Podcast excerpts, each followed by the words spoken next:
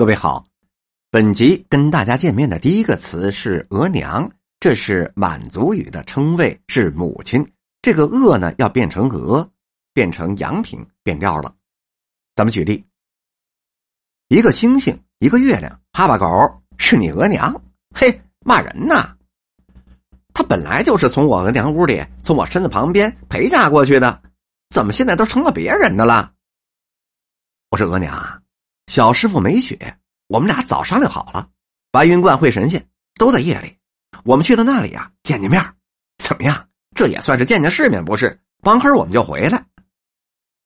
下一个音给大家介绍的是“恩”，前鼻韵音“恩”。第一个词是“恩典”，是给予的好处、恩惠。咱们举例说明。哎呦，谢谢三爷啊！您的恩典呐，我我我我记一辈子。下面一个词是，基本上，贺佳期到达了万征对异性的基本要求。但另一方面呢，他觉得能够达到这个基本要求的人还有很多，所以啊，他能够从众多备选当中随便拣选他，这是他的造化，那是他的恩典。再举一例，有一天呢，我们评剧院的院长薛恩厚带我去文化部，说是一位副部长要找我谈话。哎呀！我这心里挺忐忑的，但是呢，也挺高兴的。这以为是要恩典我了。下面一个音是“摁”，是用力向下压，按。咱们举例：刘大人，您参的那些人我见过了，都比您的职位小，您能参他呀？他不能参您呢，这叫按着帽子做矮子。真要是再比您官职大一点的，嘿嘿，您那可就不敢参他了。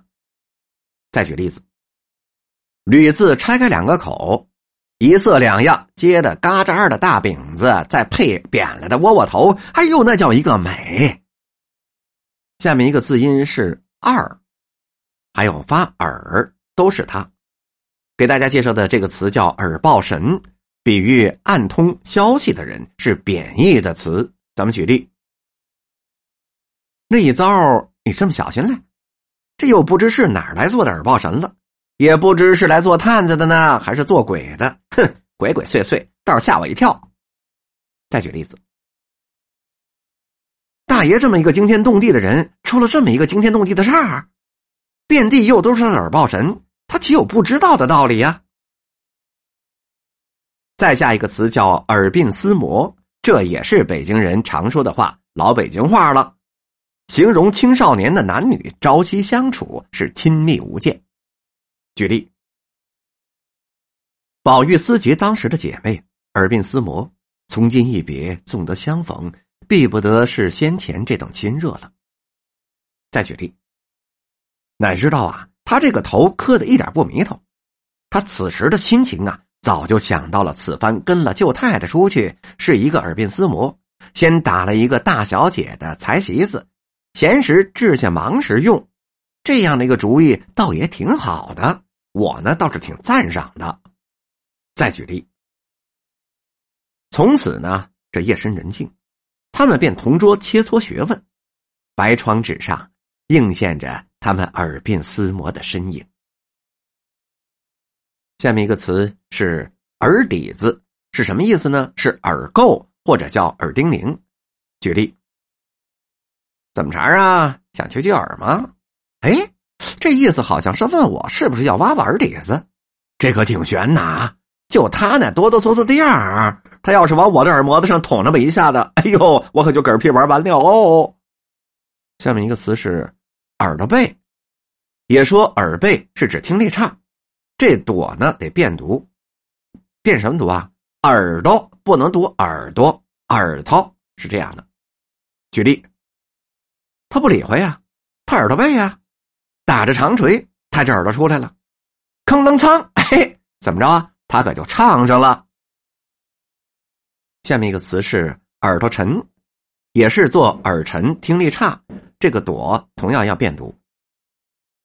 这俩人说着话，可就打起来了。后台管事的看见了，哎哎哎哎，你们别吵嘴呀！该着上应龙了，应该是上邹应龙了。对呀。有一个人年纪大了，叫程颖荣。这个人年纪大了，耳朵沉了，一听上应龙啊，他可听错了。他听什么了？他说上影荣啊。哦，这大概叫我上场的吧？他听见了，赶紧就跑到上场门。嘿，对，好嘛，他就溜达出去了。再举例子，他有七十多岁，这牙呀还很齐，只是呢有点耳沉，眼睛所以特别的精神呐。他四外瞧瞧，恐怕有人向他说话。再最后几个例子是，四大妈的眼神差点可是耳朵并不沉呢，灵着呢。本集播讲完毕。